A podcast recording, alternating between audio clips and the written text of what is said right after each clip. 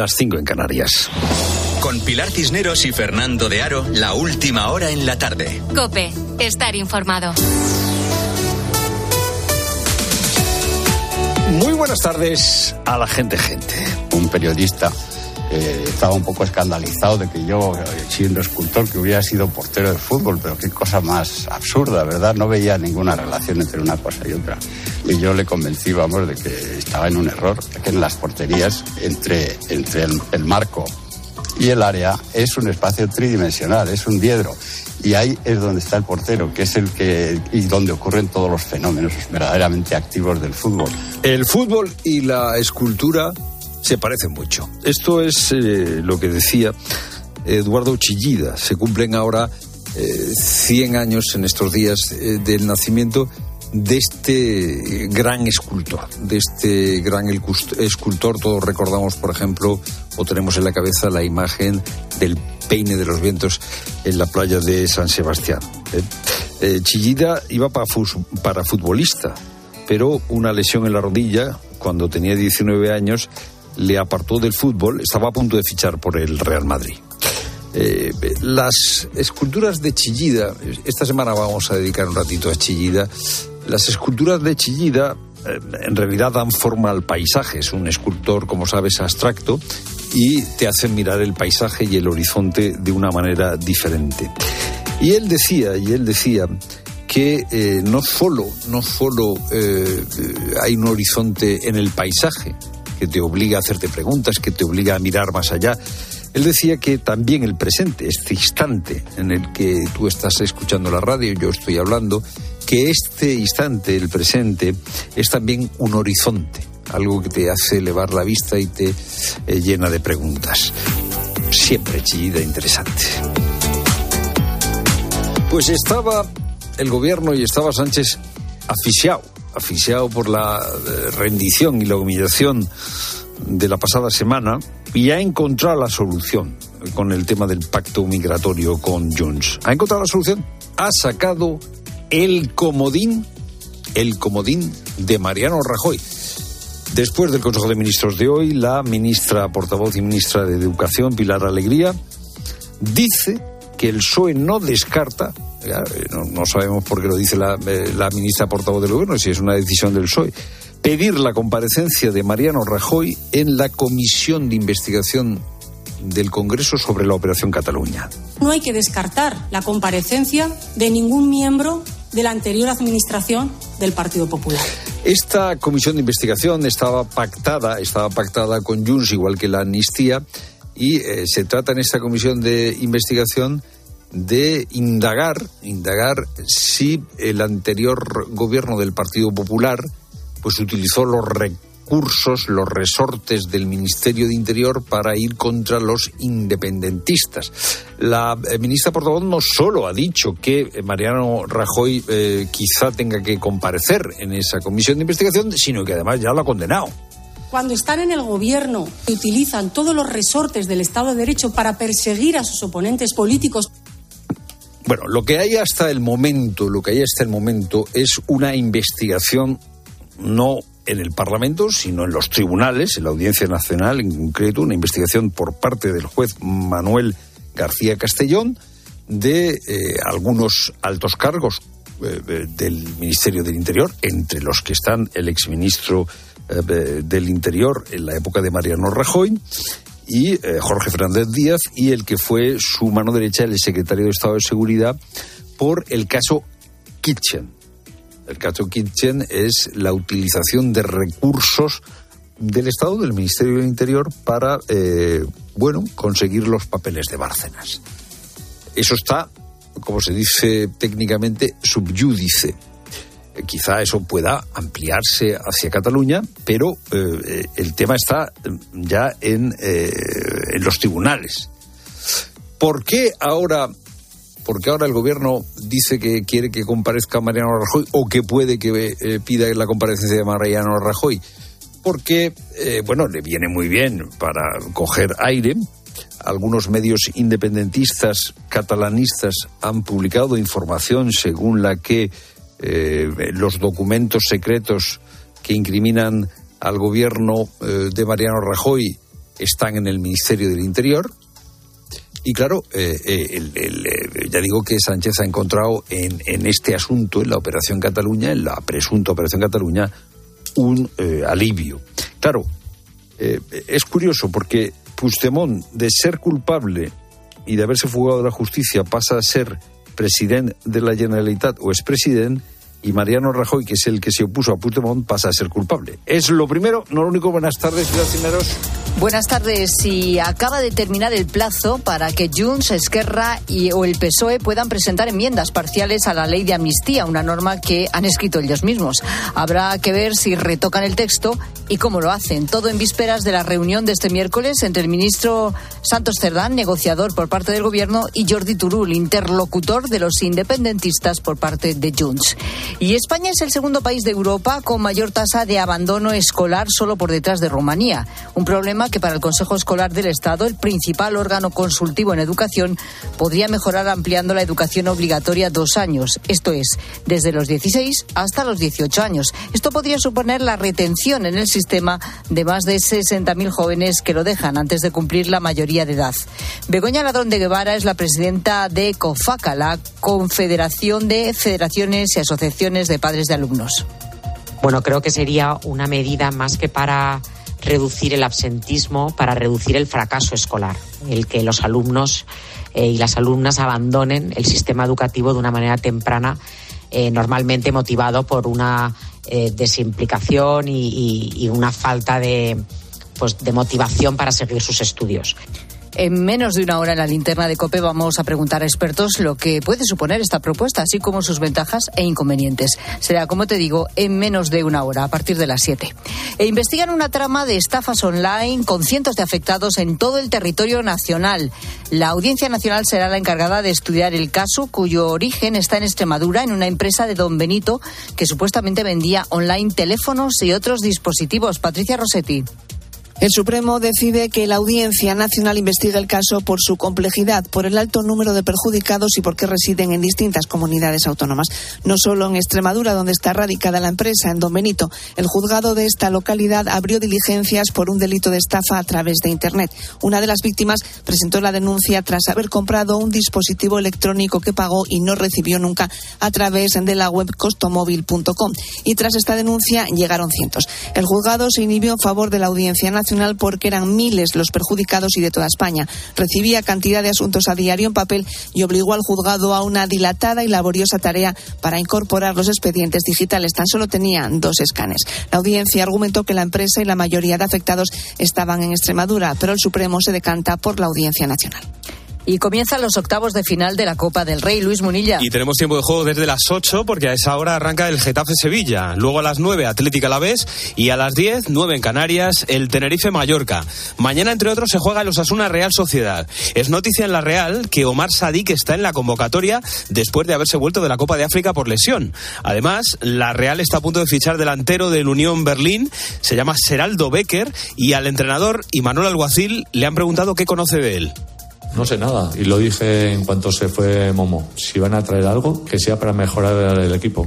Si no, yo lo tengo muy claro. Somos la gran sociedad. Hoy Carlos Alcaraz ha ganado en tres sets a Gasquet en su debut en Australia y ahora le espera el italiano Sonego en segunda ronda. Y esta es la agenda para hoy al margen de la Copa del Rey. Se juega la primera semifinal de la Supercopa Femenina a Atlético de Madrid Levante a las 7. Hay gran final del Europeo de Waterpolo masculino España-Croacia a las 8 y cuarto. Y partido decisivo para el futuro de España en el Europeo de Balonmano a las 8 y media contra Austria. Es momento ya para la información de tu cope más cercana. Pilar Cisneros y Fernando de Aro. La tarde. Nara Seguros de Salud y Vida te ofrece la información de Madrid. ¿Qué tal? Buenas tardes. 12 grados a esta hora en la puerta de Alcalá. Mañana nos espera un día complicado con fuertes rachas de viento, lluvia toda la mañana y hasta bien entrada la tarde, nieve en la sierra y mínima de 10 grados. En cuanto al tráfico, continúa cortada hasta ahora la M501 entre Navas del Rey y Pelayos de la Presa en ambos sentidos por obras. Dificultades de entrada además por la 1 en Alcobendas y las Tablas y A2 cruce con la M3 A30. Complicaciones de salida. A3 Rivas, A4 Butarque y Pinto, A42 Getafe y A6 Majada Honda. Lo peor de la M40 en Hortaleza y Coslada, sentido A3, Villaverde A42, Campamento A5 y Monte Carmelo hacia la A6. Y hay maratón de donación de sangre en el Hospital de Móstoles. Cinco grupos sanguíneos se encuentran en alerta roja. Escuchas la tarde de Cope con Pilar Cisneros y Fernando de Aro.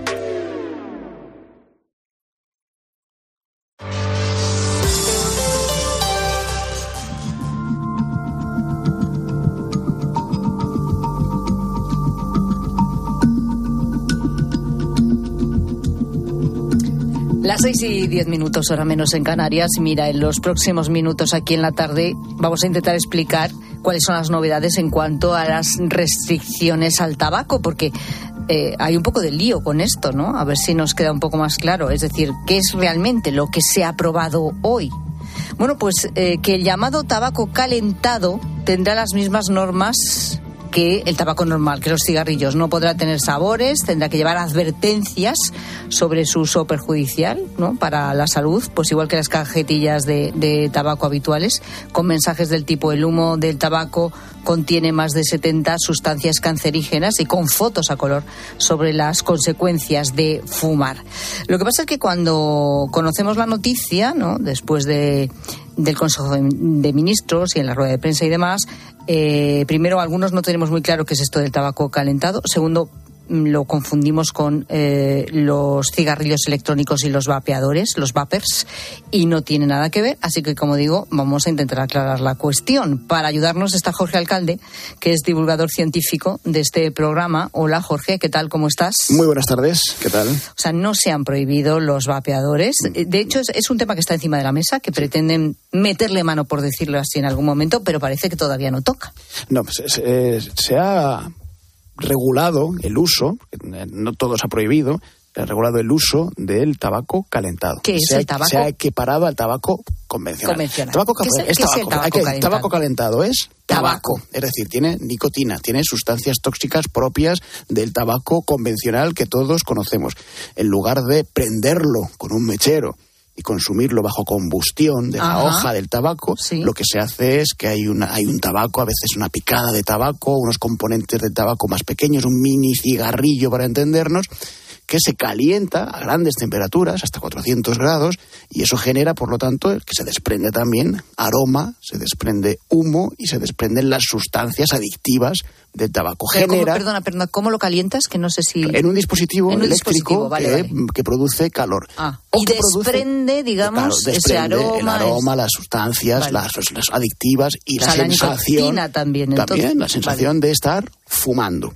En- la gran clave de esto es diferenciar si se produce combustión o no se produce combustión. No porque la que no tenga combustión sea menos grave. Realmente sabemos que estos tabacos calentados tienen hasta 600 productos aditivos muy similares a los de a los de tabaco convencional que generan eh, efecto de fumador de segunda mano, es decir, fumadores pasivos y que generan la misma adicción prácticamente. Sí que hay mucha literatura científica al respecto de cuánta de esta toxicidad se produce en cada uno de los dispositivos. Es decir, se produce menos adicción, menos toxicidad con tabaco calentado que con un cigarrillo convencional. Pues ahí hay para todos los gustos en la literatura, en la literatura científica. Lo que se puede decir después de haber analizado los expertos pues prácticamente todo lo que se ha publicado es que no existe una evidencia científica clara que diga que fumar tabaco calentado es menos malo que fumar tabaco convencional. Eh, por lo tanto, lo que se hace en la Europa, porque lo que ha hecho el Ministerio español en este caso no es más que transponder una, normativa que ya está en, en vigor en muchos países de Europa, pues lo que se hace es equiparar ese tabaco calentado al tabaco convencional y exigir que haya pues las mismas prohibiciones de su uso a menores de edad, las mismas prohibiciones de su uso en determinados espacios y las advertencias en los dispositivos de que es perjudicial para la salud, de los efectos que puede producir con las mismas imágenes o similares, pues tan llamativas y tan y tan impactantes que tienen las cajetillas de tabaco. Vale, pero entonces eh, esto es lo que has explicado, no tiene nada que ver de momento con los vapeadores, vapers y demás. Los vapeadores utilizan líquido. Es un líquido que tiene pues una composición también química que produce pues sensaciones, olores, olores, aromas y también produce un vapor de ese líquido, una especie de vapor de agua que de momento también ha sido estudiado por la ciencia, que evidentemente no tiene las mismas consecuencias para la salud que fumar, ninguno de los dispositivos, ni eléctricos calentados, ni convencionales, pero que también tanto algunas autoridades sanitarias en Europa como el Ministerio de Sanidad en España le han puesto también el, el, ojo encima. Hombre, hay muchos neumólogos que, mm. que lo consideran realmente peligroso también. Sí, hay, sobre todo hay varios aspectos. Uno, lo que supone para la salud, si, si, tiene alguna toxicidad, y eso tiene que ser la ciencia, que todavía no está muy claro, ¿eh? porque la FDA dice unas cosas, la Agencia Europea del Medicamento dice otras, bueno, em, eh, hay todavía mucho que estudiar. Y otro, lo que sí es verdad que genera, y es el primer paso para fumar. Y eso está demostrado científicamente. Ahí sí que hay evidencia científica que las nuevas generaciones acceden al tabaco convencional a través de estos dispositivos y por lo tanto también son merecedores de regulación. Muy bien, bueno, pues eh, queda aclarado el tema. Mm, mira, estoy aquí como suelo estar cada tarde, por otro lado, en el estudio, con una botella de agua de plástico, pues para beber de vez en cuando, porque si haces radio lo normal es, eh, y más en estos tiempos, ¿verdad? Con tanta gripe y tanta tos, que tengas agua cercana, exacto, y normalmente yo siempre pues me bajo esta botella. Vamos a hablar de microplásticos. Llevamos, por cierto, eh, días y semanas hablando de esta cuestión a cuenta de los famosos pellets que están apareciendo en muchas playas del, bueno, del norte de España y en otras playas, como por ejemplo en Tarragona también están apareciendo y ahora también se va a investigar qué tipo de pellets o qué, es, qué, qué son estos pellets que han aparecido también en, las playas de, Tarragona. Eh, pero atento a esto que, que, claro, tú oyes esto y de repente pues te inquieta, sobre todo teniendo en cuenta que como yo y seguramente tú también, pues estamos con la botella de, agua de plástico en la mano. Se ha hecho un estudio con casi 300 muestras de agua embotellada que pertenecían a 20 marcas diferentes. Pues, pues en todas, menos en una muestra, se han encontrado microplásticos y nanoplásticos. En concreto, una concentración media de 359 nanogramos de micro y nanoplásticos por litro de agua. Una cantidad, por cierto, que es muy similar a la que este mismo grupo de investigadores ya encontró al estudiar el agua del grifo. ¿eh? ¿Vale? Esto para, para que ya así de entrada pues nos tranquilicemos un poco. Marinela Farré pertenece al Instituto de Diagnóstico Ambiental y Estudios del Agua y además es la investigadora responsable de, esta investigación. Marinela, ¿qué tal? Buenas tardes. Hola, buenas tardes. Bueno, eh, ¿cuál es la diferencia entre estos datos publicados ahora y lo que se sabía eh, hasta este momento? Bueno, eh, nosotros eh, lo que hemos hecho ha sido desarrollar un método analítico que es capaz de, en lugar de simplemente contar partículas, eh, podíamos obtener la cantidad de estos polímeros en, masa, ¿no? Entonces, claro, al no estar limitado por el tamaño de partícula, podemos de una manera más segura hacer conocer cuál es la cantidad de, plástico que se que se ingiere. A mí esto me parece fascinante por dos cosas, Marilela. Uno, por la tecnología que se ha utilizado, que así para un aficionado a la ciencia, pero solo aficionado, nada profesional, se me antoja como casi utilizar los telescopios que se utilizan para estudiar la atmósfera de Marte ¿no? y, saber las partículas que la componen, pero esto en el agua que consumimos. Eso me parece fascinante. Pero sobre todo me parece muy interesante que esta tecnología a lo mejor puede ayudar en el futuro a que se tomen decisiones muy concretas sobre los límites que se pueden permitir de este tipo de microplásticos en el agua de consumo, que hasta ahora no está muy claro si existe una limitación al respecto. Bueno, hasta ahora no, no existe una legislación, eh, básicamente por lo que te comentaba de, la limitación de la mayoría de los métodos analíticos. Eh, al hacer conteos de partículas, eh, tienes que, bueno, das un número de partículas, pero puede ser que sean fibras, puede ser que sean fragmentos. Entonces, eh, unos fragmentos eran más grandes, otros más pequeños y es absolutamente eh, difícil eh, de, comparar de, qué tipo son estos fragmentos, de, qué de cuál es su composición y, por supuesto, cómo estableces que es peor o qué número de partículas, de, qué tamaño. Es muy difícil de, legislar esto. Entonces, el poder dar un número de, de masa, de nanogramos o, o de lo que sea, eh, esto facilitará eh, que se pueda legislar a, este respecto. O sea que ahora mismo en realidad eh, si yo te pregunto cuál es la cantidad de microplásticos que podemos beber normalmente con botellas de agua embotellada, no me puedes decir cuántos, ¿no? No, no te lo puedo decir porque no, no hay una limitación ni, ni hay eh, suficientes estudios eh, en este, a este respecto, ¿no? Eh, yo creo que es algo que estamos muy al inicio y nosotros realmente llevamos a cabo este trabajo y también el anterior en un poco fue un trabajo combinado no con otras instituciones como IS Global que lo que se pretende es eh, establecer um, los valores de ingesta eh, a través de, la bebida, en este caso de agua, de, las personas, ¿no? En este caso de, las personas que vivíamos en Barcelona porque fue el agua que, que inicialmente pues eh, analizamos del, grifo. Pero bueno, un poco a, la larga lo que pretendíamos era establecer Em, de manera accidental cuál es la cantidad de exposición eh, a la que estamos sometidos. Porque claro, la clave marinela es mm, ¿Es posible evitar que existan microplásticos en el agua que consumimos?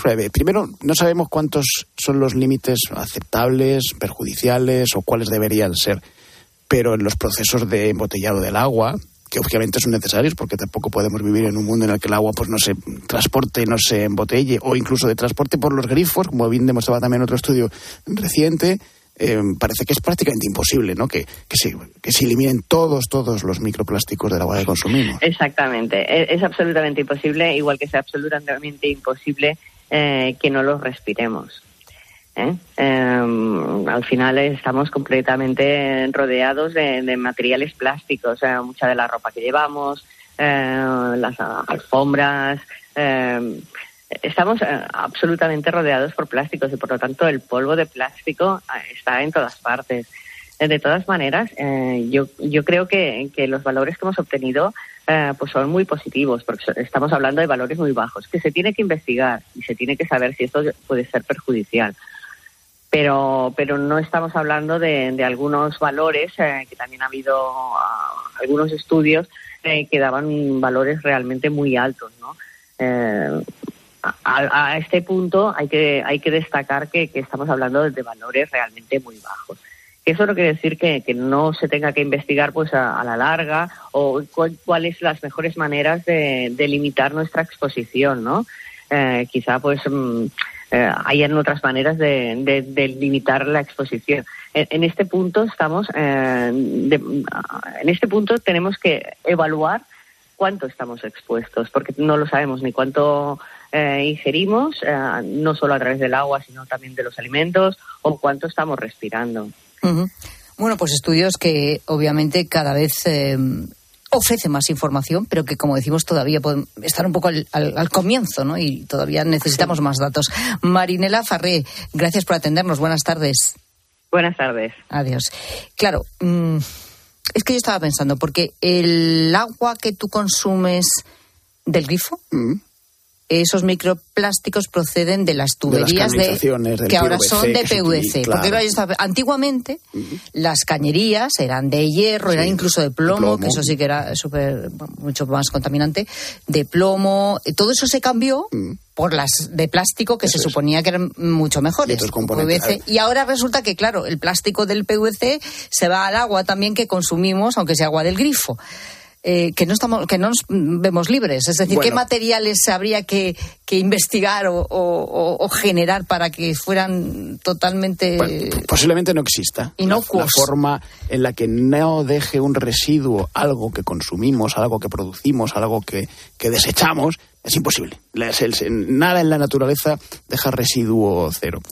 Eh, estamos ahora muy obsesionados con los plásticos y con razón, y a veces ah, elevamos el, foco y, caemos en, errores contra los plásticos que no son lo mismo. No es lo mismo los pellets en la playa que los microplásticos en el mar, que es un gravísimo problema, que las cantidades de toneladas de plástico que no se reciclan en el planeta, que es un grandísimo problema, que el consumo de microplásticos en el agua dentro de unos límites que son los sanos, o son los, los permitidos cuando tengamos esa legislación.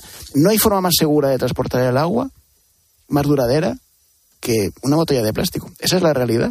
y eh, están hechas las botellas de plástico hoy en día bajo las mm, más estrictas condiciones de seguridad, con, con aditivos que permiten que la luz ultravioleta no deteriore su contenido, que se descompongan fácilman- fácilmente en, eh, en el medio ambiente.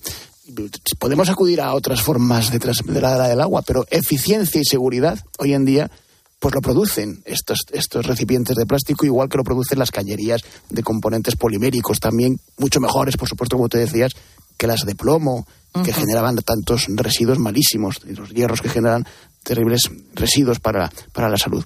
Así que bueno, me parece bien que exista una forma de medir esos microplásticos de manera exacta, exhaustiva, que por fin podamos tener un nivel máximo al que podemos someter a nuestro cuerpo del consumo de estas sustancias sin producirle daño y que por lo tanto la legislación sea rigurosa en ello.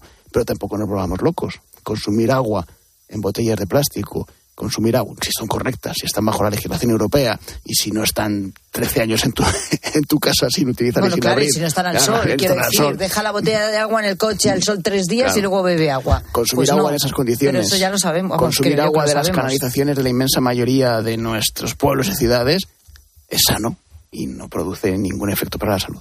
O sea que puedo seguir bebiendo agua. Puedes y De mi- debes seguir bebiendo agua. Es mejor beber agua y Que no hidratarse que no beberla, ¿no? por miedo y que las consecuencias para la salud de des- deshidratarse son mucho Aunque, no peores. sea, aunque sea una botella de plástico. Bueno, con alguna precaución, como tú dices, sobre todo que no le dé el calor, ¿verdad? Eso sí es. Bueno, también hay, hay- hay- hay Ay, algunas costumbres que tenemos. Esa, esa botellita que tenemos en la oficina, que tenemos desde Que- hace que seis sí, años, que vamos rellenando. Eso y no. que al final ya tiene como verdín en el fondo. Es- ella es el momento de quitarla. Ya el de tirarla. eh.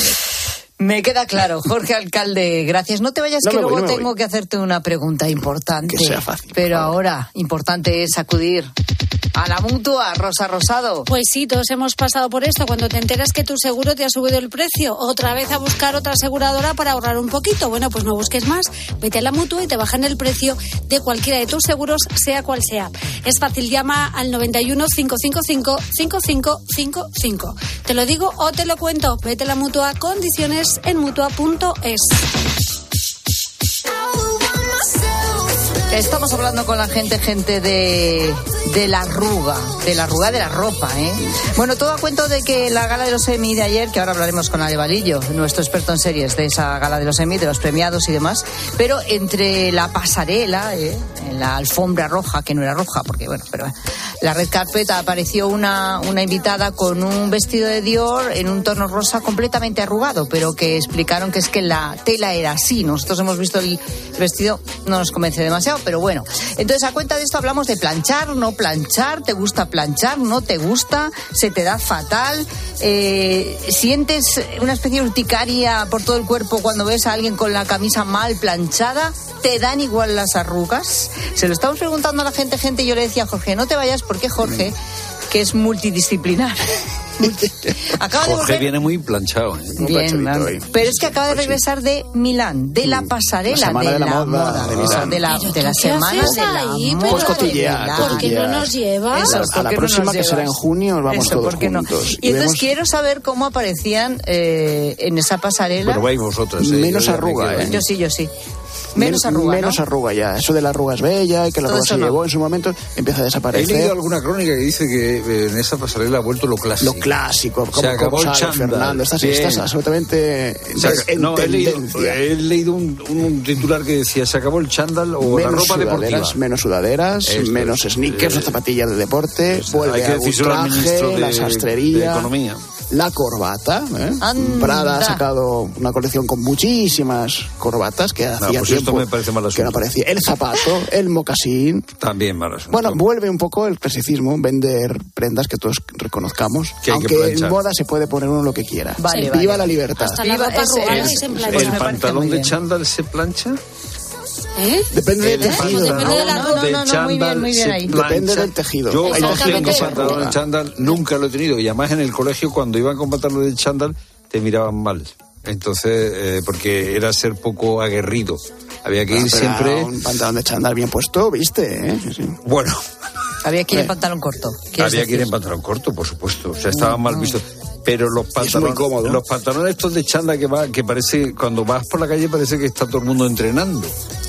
Pero hay grandes marcas que han hecho pantaneras de chándal Ya, ya, de super lujo, cor- ¿eh? Está corriendo. Sí, ya, ya. Bueno, ¿y se planchan o no se planchan? Eso Esta es la. No, depende del tejido. Hay tejidos técnicos que no se planchan y se- porque no se arrugan. Pues Si son- todos si los son de licra, de salen ardiendo. 2024 se, tenían que ser ya técnicos. Si son de licra, salen ardiendo. No, porque luego está la calidad. Tú quieres tener un buen tejido, un buen cashmere, por ejemplo, un buen algodón, Pero una buena seda, y eso pues de- se arruga a veces. Pantalones de lo chándal de cashmere no hay. Sí, bueno, hay, bueno, hay no, no de chándal, pero sí con aspecto deportivo, claro, y muy de lujo, que te cuesta una pasta. ¿eh? Bueno, la eso gente- sí, eso sí, sí. La gente, gente que dice de todo esto, vamos, Bueno. de la arruga, básicamente, y de planchar. De la arruga y de, lleva- y de son llevar y las dice, y cosas encima la arrugadas. persona pasa. Efectivamente, pues fíjate, este pobre, para una vez que plancha, dime tú. Buenas tardes a la gente, gente. Planchar está sobrevalorado. Yo planché una vez en mi vida, en el mes de agosto. Unos sudores me caían. Ya no he vuelto a planchar más. Me compro ropa de fácil Le dio plancha. unos calores que dijo, ¿para qué voy a...? Y yo, ¿para Exactamente. qué planché una o ninguna? Planché una vez en mi vida. Que planchar en enero. O ninguna. En enero, ninguna. exactamente, ya que te pones, ponte ahora. Para probar si mejor. Sí, yo creo que este oyente también tiene razón. Buenas tardes a la gente, gente. Yo no plancho nada más que lo prescindible. No pienso planchar por planchar. Yo mi táctica es colgarlo todo en percha. Saco la, la ropa de la lavadora y tengo mis perchas y las voy colgando en percha. Yo no cuelgo con pinza en una cuerda. Yo la cuelgo con percha. Percha. Y Ajá. se queda sin una arruga. ¿Es Eso sí, lo habéis solución? probado, funciona. El primer paso para planchar menos es tender mejor. Eso es verdad, Si eso se tiende verdad. bien, se plancha menos. Luego Pero- dicen, pero yo no lo he probado, que si tiendes en el cuarto de baño, con No, el no, no. vaporcillo, Pero, eso hombre, es Oye, verdad mentira. Ya lo hemos descartado lo del antes. colchón, lo del colchón. eso no baje. ¿Eh? No, no, eso no. Ah, Fernando apuesta más por poner la ropa dentro del colchón para Debajo, que se debajo, debajo, debajo, colchón. debajo. Eh, Dentro del colchón, ¿cómo vamos? Debajo, debajo, debajo. Claro, el colchón y Si el luego te acuerdas de que canapé. la tienes ahí. El canapé, exacto. Y luego saltas en el colchón. co- No, te tumba. Entre el colchón y el canapé. Bueno, ¿Eh? ¿Es una opción? yo lo de las perchas lo veo, más que incluso que, que las pinzas, porque las pinzas, la ropa, la pinza se queda marcada en la bueno, ropa. pues se queda, pero Bueno, pero tampoco... cómo lo pongas. Como que claro. tampoco tendrás que planchar eso, como vas a ir con la Hombre, ropa. ya, pero Habrá no otra cosa peor que la queda. arruga, sí, que se te note la pinza de colgar. Pero entonces ya no se hace ni la raya, ni el cuello almidonado, ni nada de Me eso. Hemos tenéis perdido todo eso. con lo de planchar el chándal. ¿eh? Ya, esta Si es ya la vas en cuestión. chándal, ya. Pero es que la tela, hay tela río, que se ya. arruga y no puedes ir con un plato. Si te sí, pones un encima. chándal para ir a un cóctel, una recepción, Y encima arrugado. Con río. chándal y tacones. O sea, bueno, Dios. bien planchado. Arregla, pero informal. Exactamente. Eso no es ni arreglar ni nada. Bueno, planchas o no planchas, te da igual las arrugas. eh, has declarado la guerra a la No, plancha. no, no con mi chándal, eh, Ah. eh, que no tengo. No, yo soy. No sabes lo que te No, yo pierdes. tengo un comité formado que es no al chándal. ¿eh? Pero hacer camiseta- deporte tampoco. Nunca. Ni para estar en casa. a- O sea, vamos a ver, si tú haces deporte en serio, Va con sus mallitas. No, si, tú haces, Pero- si tú haces deporte, ¿verdad? Si tú haces, eh, o sea, si tú haces cardio, o sea, te, el tú- chándal a los 10 minutos te sobra. a Pero los tú haces minutos. ejercicio regularmente. ¿Qué te pones? En pantalón Pero- corto. Todo pantalón corto siempre. Claro. ¿En invierno también? Sí, claro. Con dos grados bajo cero. o Que sea, sí, te- que en las piernas no se nota. ¿Cómo que no? En ¿Qué las dices? piernas no Pero se espera, nota. espera. Si tú haces cardio de verdad, en realidad el chándal. O sea, el chándal es para. ¿Para qué? Para hacer yoga. No, no, no, pero un momento. No, pero esperar un momento. Hacer yoga. Otra Para cosa hacer yoga, importante. chándal es muy cómodo. No, y cuando llegas a casa ahora, después de trabajar, ¿no te pones un Que chándal? no, me- no, ¿el chándal de qué? Que no. ¿Sigues con los vaqueros hasta que te acuestas? ah, claro. Y, y sí, sí. Bueno, yo no me pongo el chándal para estar en mi casa, también ¿No? te digo. Yo me lo pongo si me lo pongo para vestir. ¿Y sigues vestida hasta que te vas a la cama? No, Te yo llego a mi casa y me chándal- pongo el pijama Pero ya. bueno, pero ¿cómo hombre, voy a coger el- pijama. También yo, si llego a mi casa, me pongo el pijama ya, entonces ya. Pero si estoy-. Pero si estoy llegando a mi casa casi a las 9 de la noche, ¿qué quieres que me ponga? ¿El tacón? Pues ya me pongo el pijama y me intento acostar lo Pues antes si te posible. pones el pijama ya, el siguiente paso. ¿Dormir? ¿Dormir? Si te llegas, me pongo el pijama, pues entonces no, ni cenar ni nada. ofrece, no, pero ya yo ya me voy mentalizando. Bueno, Hay que estar voy calentando. Nada, otro día hablamos de eso. Venga, que estamos con el tema Yo de la tengo el plancha. comité no al chándal. Y hay una cosa carísima, además, que, que, eh, o sea, yo veo a la gente llevando una vez y esto le habrá costado una pasta. Pues seguro. Es que cuestan una pasta algunos. La mayoría. Míos no. No notas de ¿Eh? voz. No, no, claro, no los usas tampoco Si con el pijama. hombre. 607 Pero tú haces 15 yoga con el chándal. 0602. Ah, yo no hago yoga. El pijama de felpa que se pone. Sí, hombre. No. Pilar Cisneros y Fernando de Aro. La tarde. Cope, estar informado. Juanma, si te parece, ya te escucha Luis Medina Cantalejo. El presidente de los árbitros. Hola, presidente, buenas noches. Hola Juanma, buenas noches. Le voy a preguntar por Xavi Hernández. ¿Cómo afronta los partidos en la banda Xavi? Especialmente intenso con el árbitro de campo, pero también con el cuarto árbitro. Hay quien sostiene, yo entre ellos, que si Xavi fuera el entrenador de un equipo pequeño, habría sido expulsado muchas más veces de las que lo ha sido siendo entrenador del Fútbol Club Barcelona. ¿Esto es verdad? Yo creo que el comportamiento de los entrenadores debe ser otro. Escucha a Juanma Castaño en el partidazo de Cope. De lunes a viernes desde las once y media de la noche. El número uno del deporte. Si sientes que todo te va sobre ruedas y no quieres que ningún bache en el camino lo estropee, el seguro de coche de línea directa está hecho para ti. Además de ahorrarte una pasta, nunca te quedarás tirado, porque tienes coche de sustitución también en caso de avería. Cámbiate ahora y te bajamos el precio de tu seguro de coche sí o sí. Ven directo a lineadirecta.com o llama al 917-700-700. El valor de ser directo. Consulta condiciones. En la página 3 del libro del bien vivir se dice que cuando viajas, no importa si recorres 30, 500 o 10.000 kilómetros, tampoco el destino. Lo que importa, quizá lo único, es con quién lo hagas. Con el cupón diario de la 11 puedes ganar hasta 500.000 euros de lunes a jueves y practicar el bien vivir.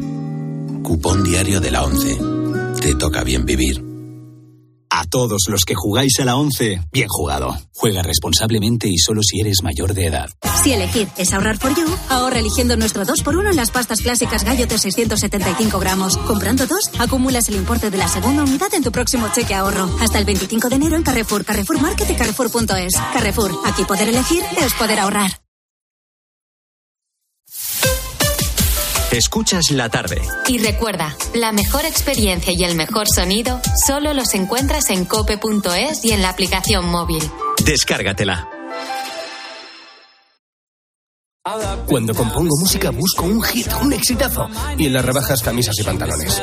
Cuando buscas, no siempre encuentras, pero en las rebajas del corte inglés siempre encuentras lo que buscas. Con descuentos en moda, deportes, hogar, accesorios, lencería, zapatería. Del 7 de enero al 29 de febrero, las rebajas del corte inglés. En tienda web y app. Soy Manel de Carglass. Las bajas temperaturas y la calefacción puede convertir un pequeño impacto en una grieta. Tablas listas. Calefacción también. No esperes a que se rompa. Mejor pide tu cita llamando directamente a Carglass o en nuestra web. Carglass cambia, Carglass repara. ¿Te apetece descubrir un lugar lleno de aventuras, de sol y de magia? En Walt Disney World viajarás a una galaxia muy muy lejana. Descubrirás el reino de la naturaleza, vivirás la magia de los cuentos de hadas y tendrás el mundo al alcance de tu mano. Todo esto y mucho más en los cuatro increíbles parques temáticos de Walt Disney World Resort. Las vacaciones de tus sueños. Reserva hasta el 14 de febrero en Halcón Viajes y disfruta de hasta un 35% de descuento en los hoteles Disney. Y además, vuelo directo a Orlando. Consulta condiciones. Plazas limitadas. Ven a Walt Disney World con Halcón Viajes. Sabemos de viajeros. En Cope tienes la mejor compañera de viaje. Porque te mantenemos informado. A esta hora repasamos claves informativas de la mañana. Te acompañamos en el camino con buenas historias. Y vivimos contigo el deporte. ¡Ojo que lo están revisando en el bar! Y si tienes CarPlay o Android Auto, ya puedes instalar la app de Cope en la pantalla de tu vehículo. Escucha Cope en tu coche y disfruta.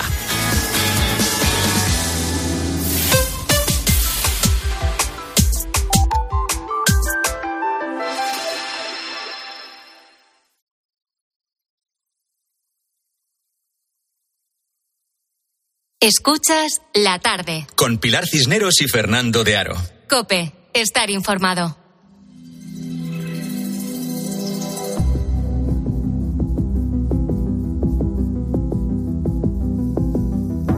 Bueno, es martes, es día de series aquí en la tarde y día después del famoso lunes triste, el Blue Monday. Así que mejor que cargar nuestra mochila de series de acción y palomiteras para pasar un buen rato. Es lo que nos trae en esta ocasión nuestro experto en series Javier García Arevalillo. ¿Qué tal, Javier? Buenas tardes. Muy buenas Te tardes. digo una cosa, en Pilar. vez de esta sintonía de Stranger Things, que es muy de series así, he estado a punto de ponerte unas fanfarrias y ovaciones eh, también por los resultados de ayer de, de los Emmy, que, bueno, en fin, ¿Eh? no, no, no son que ningún tipo de confirman tu sorpresa. vaticinio exactamente lo que Arevalillo nos decía. Va a ganar todo Succession y The Bear. Sí, y, Y es así es- verdad con la está siendo. sorpresa un poco de, de beef, de Sí, bueno, bronca, que, que está bastante, está muy que ya nos bien dijiste que ya hablaríamos de la serie. Eh, esta, ¿eh? efectivamente, efectivamente. Pero, Pero, vamos, bueno, por, lo, por lo demás, Estaba cantado, incluso eso, que se quedase Jesse Armstrong, eh, perdón, eh, eh, Jeremy Strong eh, sin premio en favor de Kieran Culkin como su hermano en la ficción y, y rival también en, en, ambos, eh, en ambas esferas, también era bastante previsible. Bueno, para- Igual que los globos. para que luego la próxima vez que tengamos aquí los Ujú. premios Arevalillo no hagáis caso.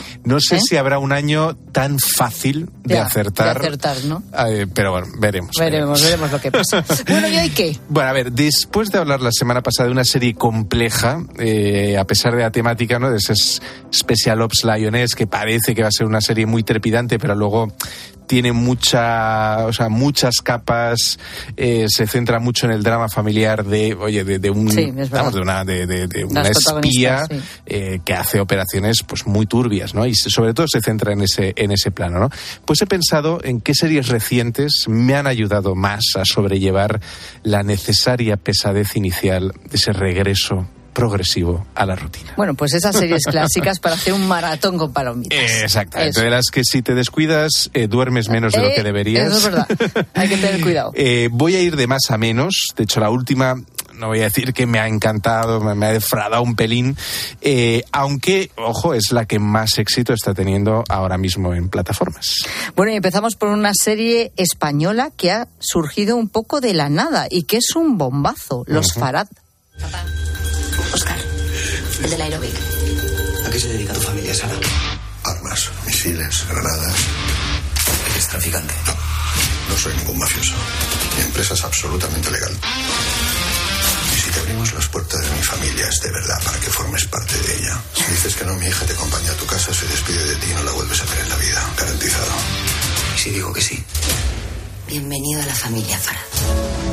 Hay momentos en la vida en los que te juegas. Bueno, es que.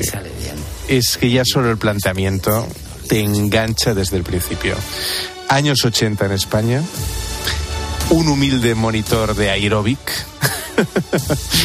aterriza de forma accidental en una familia súper rica eh, y se acaba ennoviando eh, con la hija mayor de este magnate que se dedica al tráfico de armas en Marbella, bueno, en Marbella, en Europa, venga. en todo el mundo. Casi nada. Lo que sigue es una especie de, por momentos recuerda Breaking Bad, ¿no? De cómo coges a un chaval, a una persona totalmente normal, que podríamos ser cualquiera de nosotros, y vas viendo cómo es absorbido progresivamente por un negocio turbio, turbio, con sus guerras intestinas, sus puñaladas entre aliados, entre comillas, eh, sus clientes excéntricos, sus Mm. plazos imposibles de cumplir, en fin. Y la corrupción que rodea todo ese mundo, claro. Eh, es que no es solo la corrupción, es todo lo que deben hacer para mantenerse en el negocio. Todo es aparentemente inocente para no atraer la atención, excesiva atención policial, eh, con su apariencia o incluso oficialidad, eh, vamos, su apariencia de legalidad, pero a la vez, a la vez de, oye, tengo todos los permisos en regla, tienen mm, una isla privada cuyo eh, cuya ubicación exacta solo conoce dos miembros de la familia, que es donde almacenan eh, su propio arsenal de armas. O sea, ya te puedes imaginar. Fíjate. O sea, todo es legal, pero claro, sus interlocutores son el Irán de Khomeini, la Cuba de los Castro. Uy, Y claro, ofrecen una visión de lo que fue la Guerra Fría desde el punto de vista de quienes armaron los, destino, los distintos conflictos ¿no? por medio mundo. Exacto. De hecho, es una gran lección de historia eh, en algunos momentos, y no, no es que sea una- un documental ni mucho menos. Eh, no está basada en hechos reales, pero sí inspirada. Eh, hay un personaje, Monser, eh, que, es, que es como el, gran, digamos, conseguidor de contratos para los Farad. que ese sí que fue un personaje real, el responsable de montar todo ese tinglado, y sobre ese personaje han construido, se han inventado esta familia y se han inventado pues, todas las tramas, pero que guardan mucha semejanza con oye, pues cosas que nos podemos imaginar que sucedieron durante la Guerra Fría. Tiene, o sea, serie súper ágil, o sea, se ve del tirón, trepidante, con unas actuaciones maravillosas de Miguel Herrán y Susana Baitua. Una serie de las que de verdad se disfrutan de principio a fin y con un un, único pero, ¿Qué es? que es que el final final, o sea, las últimas escenas no tienen el punch que tiene el resto de la serie. Vaya. Yo creo que es en parte porque quieren dejarlo abierto para una segunda temporada que yo, vamos, la, la recibiría con los brazos abiertos.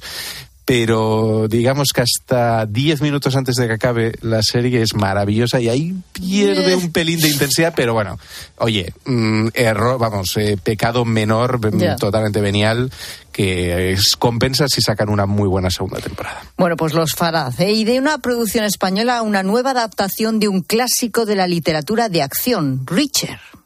Has hablado de los investigadores especiales como tu equipo, tus soldados y tus amigos. Nadie se mete con los investigadores especiales. Y ahora puede que todos tengan problemas. Lo torturaron. Lo tiraron desde un helicóptero. Y vienen a por nosotros. Que vengan. Le has atizado muy fuerte, ¿verdad? Yo no pego flojo. ¿Qué vamos a hacer? Nos preparamos, lo investigamos y los atrapamos. Bueno, a ver, pero ¿no interpretó Tom Cruise la primera adaptación de este personaje en el cine? Eh, no te equivocas, efectivamente. Eh, todo viene de la saga de libros de Lee Child, uno de los grandes de los blockbusters literarios. Eh, piensa en Clive Cussler, en Preston and Child, eh, en fin, hay, hay tropecientos eh, que siguen mm, copando muchísimas librerías de todo el mundo. Novelas que se leen del tirón, que te atrapan desde el principio, que cada final de capítulo te impide cerrar el libro eh, y, y te, vamos, y te impele a seguir leyendo. O sea, material de primera para crear series, vamos. Eh, totalmente, totalmente. En estructura, de hecho, se parece muchísimo a la serie, ¿no? Cada capítulo, en el fondo, podría ser una, un episodio de, de una serie. Con lo que el esfuerzo de, de adaptación no es tan complejo. Pero eso no quiere decir que carezca de dificultad. De hecho, mm, cuesta a veces mucho trasladarlo bien. Mm, Porque, por lo que veo, el actor de esta serie no se parece nada a Tom Cruise. De hecho, se parece mucho, mucho más al personaje eh, del libro, que es un tiarrón de dos metros, puro músculo, brutal, pero con una, un cerebro casi eh, sherlockiano, ¿no? O sea, que, que Sí. ve cosas que nadie más ve, deduce cosas que nadie más. O Y sea, esto es, maravilloso. curioso, esto, ¿no? Es, sí, es, muy, es una combinación muy Es- interesante. sí, Y pura adrenalina, ¿no? Pura adrenalina, crujir de huesos, trompazos a mansalva, pero también una parte de trama, de, de- de- Ya. de giros de guion, de investigación pura y dura, que también, o sea, es de hecho, a mí lo que más me engancha. Entonces, esa combinación de pegar, o sea, pegar muy fuerte y investigar muy fuerte ¿Te está- gusta? Me, me gusta, me ¿Te gusta, Richard? Pues ya está. Oye, eh, mencionamos al menos esta última que está pegando fuerte, pero a ti no te ha convencido. Pues bien, estamos aquí para estudiar un golpe que dejará en jaque a toda Europa. Todo empezó hace 10 días en Madrid con el robo de este objeto, un cáliz del siglo IV, un tesoro del arte sacro francés. Tal como está, vale 40.000 euros. Pero ahora vamos a hacer que valga 44 millones. Este será nuestro gran número de ilusionismo. ¿Cómo convertir ese cáliz en 63 joyas de las familias reales europeas desperdigadas ahora mismo por 34 ciudades? Pues nos va a llevar un ratito robar en 34 ciudades. Concretamente una sola tarde. Es Berlín. Es Berlín, es Berlín, Es la secuela, precuela, mejor dicho, de La Casa de Papel. ¿Y qué pasa? Em, Con ella. Creo que puede ser más. Creo que puede ser más. La trama que cuenta en esta temporada, yo la habría reducido a la mitad de capítulos. Creo que a diferencia de lo que veíamos en la Casa de Papel, que el 80% de la trama era el robo y el 20% era ese, esas historias amorosas eh, que, que- que aportaban eh, algo de guindilla al- a la trama, aquí es 50-50. Entonces, yo creo que pierde algo la fórmula. También creo que lo han hecho para presentar al personaje, de alguna manera reinventar el personaje, Y para presentar algo poco, distinto a y alargar bastante. eh, bueno, eso, eso desde luego. Al final promete más eh, de cara a la segunda temporada porque irrumpe la inspectora Alicia Sierra. Eh, bueno, o sea, puede dar más, el personaje desde luego lo merece. Veremos, en las siguientes temporadas. Se deja ver, no es Richard ni es Los Farad. Los Farad, Richard y Berlín. Gracias, Javier. Un placer, Un siempre. Escribe a Pilar Cisneros y a Fernando de Aro. En Twitter, en arroba la tarde cope. En facebook.com barra la tarde cope. O mándanos un mensaje de voz al 607 150602. Bienvenido al Dream of de mis hijos están como una moto y necesitan desfogar, con cientos de metros para volverse locos. Cada momento tiene su crucero. Déjate asesorar y reserva ya tu crucero NCL con un 50% de descuento y todos los extras desde 149 euros. Consulta condiciones en la semana del crucero de viajes El Corte Inglés. Si para ti una burra no es un animal de carga, entonces te interesa el seguro de moto de línea directa, con el que además de ahorrarte una pasta, tendrás cobertura de equipación técnica para casco, guantes y cazadora. Cámbiate y te bajamos el precio de tu seguro de moto sí o sí. Ven directo a lineadirecta.com o llama al 917-700-700. El valor de ser directo. Consulta condiciones. La avería del coche, la universidad de Ana. No sé cómo voy a llegar a fin de mes. Tranquilo. Si alquilas tu piso con alquiler seguro, puedes solicitar el adelanto de hasta tres años de renta para hacer frente a imprevistos económicos o nuevos proyectos. Infórmate en alquilerseguro.es o en el 910-775-775. Alquiler Seguro, la revolución del alquiler. Soy Manel de Carglass. En invierno, entre las bajas temperaturas y la calefacción, pueden convertir el pequeño impacto de tu parabrisas en una grieta. Mejor, no esperes a que se rompa. Mejor pide tu cita llamando directamente a Carglass o en nuestra web. Carglass cambia, Carglass repara. Más que 60 consigue un sexy 60% de descuento en tus nuevas gafas. Infórmate en soloptical.com. Soloptical, solo grandes ópticas. Escuchas la tarde. Y recuerda, la mejor experiencia y el mejor sonido solo los encuentras en cope.es y en la aplicación móvil. Descárgatela. Hay dos tipos de motoristas, los moteros que disfrutan la carretera como nadie y los mutueros, que hacen lo mismo, pero por menos dinero. Vente a la mutua con tu seguro de moto y te bajamos su precio sea cual sea. Llama al 91 555 5555. Hay dos tipos de motoristas, los que son mutueros y los que lo van a ser. Condiciones en mutua.es. HSN te apoya para superar la cuesta de enero, con descuentos diarios en proteínas, carbohidratos, recuperadores, extractos herbales, salud y bienestar y alimentación saludable. Cumple tus propósitos 2024. Haz tu pedido en hsnstore.com. HSN, nutrición de calidad para una vida sana. En las rebajas de multiópticas lo único que cambia es el precio. Descubre la mayor variedad de gafas con los últimos diseños y la máxima calidad a unos precios aún mejores. Dos gafas Mo graduadas con antirreflejante por 89 euros o dos Mo progresivas de alta tecnología por 189 euros. Solo en multiópticas. ¿Qué hago? ¿Qué me pasa? No sé. Porque estás clavando el clavo con la pala. Ah, es que después de Navidad es muy de aquí no saber qué hacer con tanto regalo. Por eso Finetwork te lo pone súper fácil. Fibra y móvil por 24.90 al mes. Lo contratas y te dura para toda la vida. Llama al 1777 o contrata en finetwork.com. Finetwork, una conexión muy de aquí. Para poner luz a todo lo que está pasando, Expósito en la linterna. Estos últimos meses se ha detectado un aumento en la cantidad de anuncios en redes sociales ofertando casas para ocupar. Se aprovechan de la desesperación de las personas sin De lunes a viernes, desde las 7 de la tarde, Ángel Expósito enciende la linterna de Cope.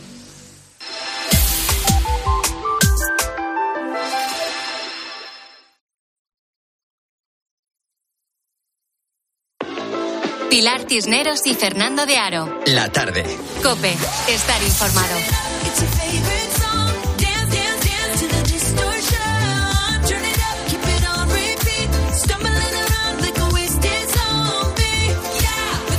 Entonces, ¿qué? ¿Planchamos o no planchamos Pues la mira, ropa? Pilar, aquí la gente gente nos está compartiendo sus trucos para los que no planchan. Truquito, todo lo que sale de la lavadora en invierno y en verano, colgadito en percha. Las cortinas, exactamente igual, de la lavadora, colgada. Y la sábana, en verano, otro truco. La sacas de la lavadora, un certificado adicional y las pones en la cama directamente. Cuando te vas a acostar, bueno, al, nada, los 20 minutos, media hora están secas y cuando te vas a acostar están fresquitas. Hasta luego. Bueno. Ya, y lo tienes. Mira. Sí, sí, sí, sí, sí, pero hay más métodos, ¿eh? Para no planchar. Buenas tardes, gente, gente. Pues yo plancho bastante, pero solo lo necesario. Los pantalones, las camisas, los vestidos, los jerseys los pongo en percha, se quedan estiraditos y no los plancho. Pero mi hija no plancha nada. Y lo más curioso de todo, ella vive fuera, vive en Alemania, y cuando viene es que no trae ni una prenda arrugada. Dice que lo lava, lo saca, lo sacude, lo estira, lo coloca encima de los sofás y de la silla y no plancha nada en absoluto. Buenas tardes. ¿Y qué pasa? ¿Eh? Que, que el ambiente alemán eh, Pues yo qué sé. plancha solo. Sí, no, no, las prendas. todo sin arrugar. Bueno, esto le interesa a madres desesperadas con los hijos. Hola, gente, gente. Pues yo antes planchaba todo, eh, sobre todo porque al tener, bueno, cuatro niñas siempre tienen más vestidos, blusas, pero ahora al hacerse mayores me di cuenta que les guardaba toda la ropa planchada y ellas qué hacían?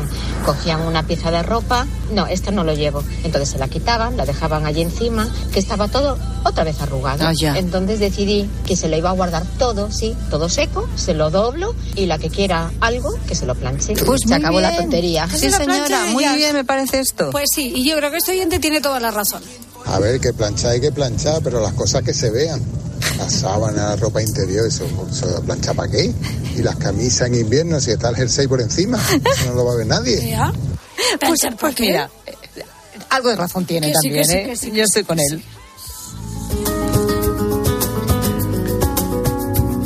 Foto de un día que principia, foto de un amanecer que no se ve. Decenas, quizá cientos de personas cruzan un puente para ir a trabajar. A las cuatro primeras personas se les ve la cara.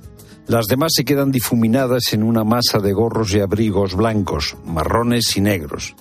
El sol acaba de asomarse una mañana muy fría y muy clara, y ese sol del comienzo, todavía levemente dorado, juega con el rostro de los que caminan sobre el río, sobre el foso. Y ese sol eh, de comienzo les dibuja caras hermosas, caras que brillan como en una inauguración. Dos hombres encabezan la manifestación que se dirige hacia la oficina. Uno de ellos lleva una gorrilla como la que usan los personajes de Dickens, la barba bien arreglada y bien negra. El vaho que le sale de la boca se tiñe de oro. El otro se tapa la cabeza con un bonete con borla. Los dos hombres miran al suelo. Uno bracea atrapado en la madeja espesa de sus pensamientos. El otro se entrega a la rabia dominado por sentimientos de humillación que se han vuelto obsesivos. El primero repasa con tenacidad la agenda del día. El segundo se ahoga en el dolor que le ha provocado una reciente humillación. Y la jornada comienza sin ellos, con ellos en otra parte, lejos del puente, lejos del aire frío y nuevo. La chica que va detrás ha madrugado mucho para peinarse bien. Lleva el pelo recogido con una coleta y escucha en sus auriculares sin cable una canción de Lady Gaga. Estoy cayendo, dice la letra de la canción. Estoy cayendo. En los buenos momentos deseo un cambio y en los malos me doy miedo.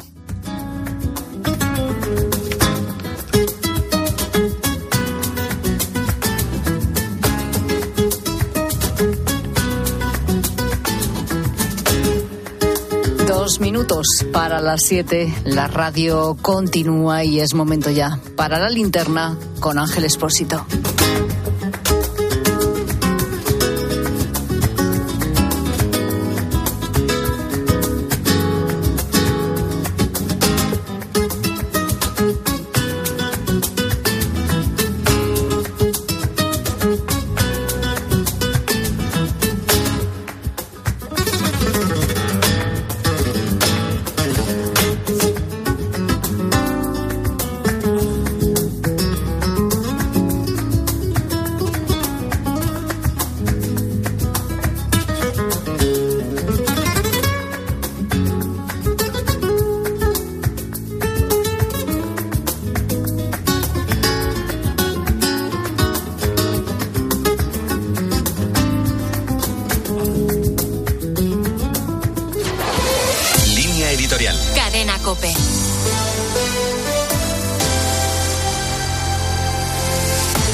La esperpéntica votación de los decretos de la semana pasada nos dejó claro hasta dónde está dispuesto el gobierno de Sánchez a someterse y a someter la soberanía nacional a las imposiciones de un prófugo de la justicia. Fue también un aviso por parte de Puigdemont de hasta qué punto está dispuesto a tensar la cuerda y de por dónde quiere que transcurra una legislatura que ha comenzado como un auténtico mercadeo. Nada parece suficiente. Ahora el secretario general de Junts, Jordi Turul, advierte que si el Estado se niega en redondo a la celebración de un referéndum sobre la independencia de Cataluña, colorín colorado, la legislatura se habrá acabado. Núñez Feijó ha pedido que el propio Turul y el secretario de las maniobras en la oscuridad del PSOE, Santos Cerdán, comparezcan mañana miércoles tras reunirse en el Congreso y expliquen a los españoles los detalles del pacto sobre inmigración o del colorín colorado que lanza Junts y que, aunque lo pretenda, no tiene ninguna gracia. En una situación normal, esta carrera hacia ninguna parte se habría parado hace tiempo, o tal vez ni siquiera habría comenzado. A lo que el gobierno se debería haber negado en redondo es a este chantaje político que, por otra parte, solo acaba de comenzar.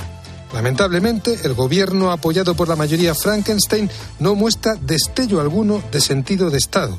Junts se sabe fuerte y el gobierno no parece tener límite en la cesión con tal de mantenerse en el poder.